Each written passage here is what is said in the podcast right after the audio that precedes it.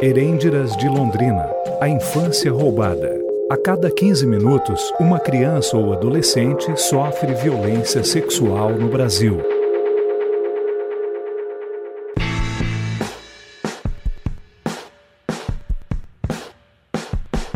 Eu sou Karen Koluchuk, estou aqui para falar sobre as herêndiras.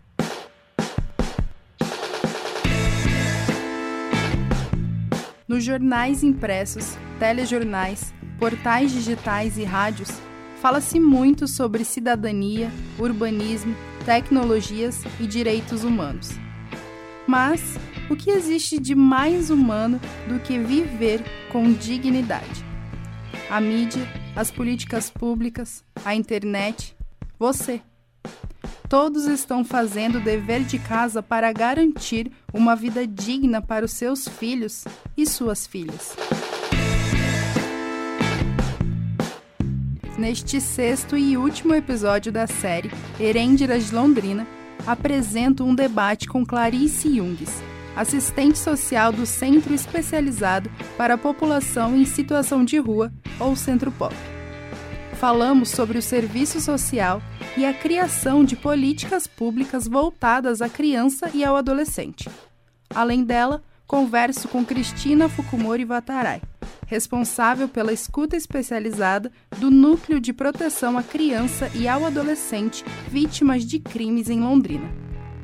Luciana Temer, presidente do Instituto Liberta, fala sobre a urgência de conscientizar a população brasileira sobre essa violência.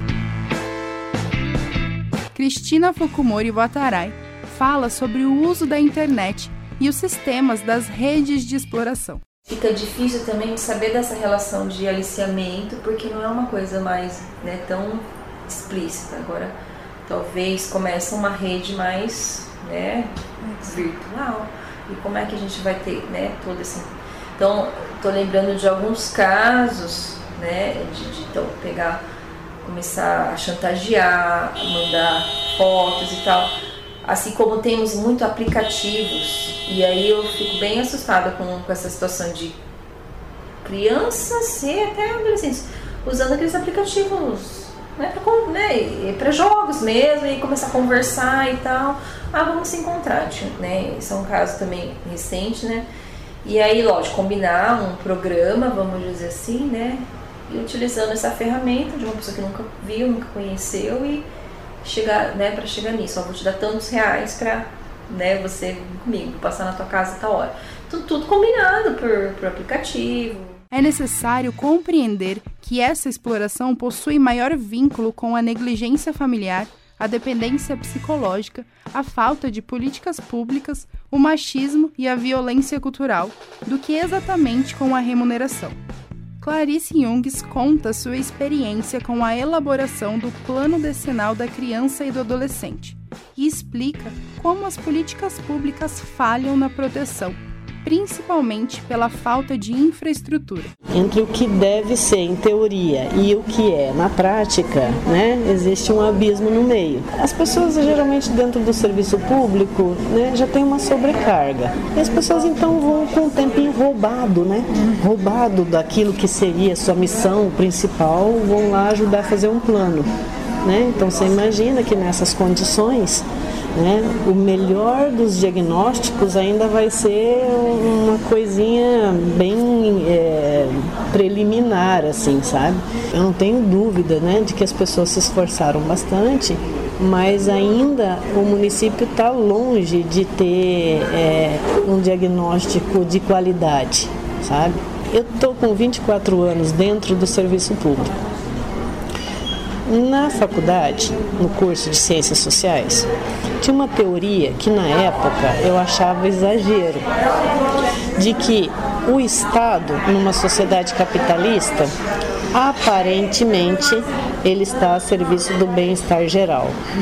Mas na essência, né, ele não está, ele está a serviço do capital. Se você aplicar esse raciocínio né, à elaboração e execução das políticas públicas, e olhando por dentro durante 24 anos, eu vi que isso é absolutamente verdadeiro. O Disque 100, o Disque 100, contabilizou mais de um milhão de notícias de violências contra a criança e ao adolescente até o ano de 2015, segundo os dados do último relatório do Ministério dos Direitos Humanos.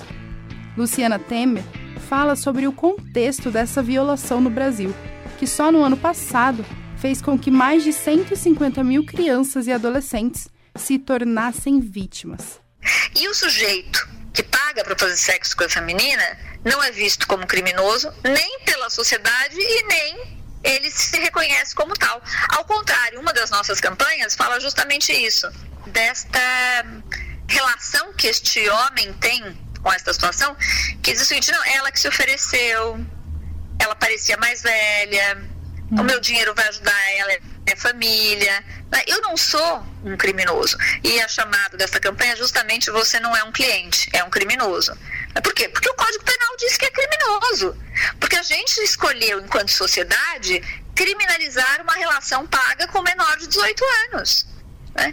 E parece que a sociedade, apesar de estar no Código Penal, apesar de ser algo grave, que, que, que, tira esta menina da escola, que faz com que ela tenha filhos precocemente, que ela fique submetida a uma violência ou presa a uma situação de exploração para sustentar o filho. Quer dizer, é um ciclo de miséria e violência que não se rompe quando a gente, enquanto sociedade, fecha os olhos para essa realidade. O caminho para uma sociedade menos violenta para as crianças e jovens brasileiros parece estar longe de terminar. Todos fazemos parte deste trajeto e devemos continuar protegendo as erêndiras. Eu sou Karen Koluchuk, estou aqui para falar que a cada 15 minutos uma criança ou adolescente sofre violência sexual no Brasil. Se você se interessa pelo conteúdo, comente com seus amigos. Denuncie. Diz que 100 exploração sexual. Quanto mais você fala, mais você ajuda a combater. Essa série de reportagens faz parte de um projeto de iniciação científica desenvolvido no Grupo Gabo da UEL, com apoio da Fundação Araucária. Orientação José Maschio, Patrícia Zanin e Cissa Guirado. Reportagens e apresentação Karen Kolusilki. Vinhetas de Gabriel Miazo. Pós-produção Elias Ergenes. Direção da Rádio El FM, Edir Pedro.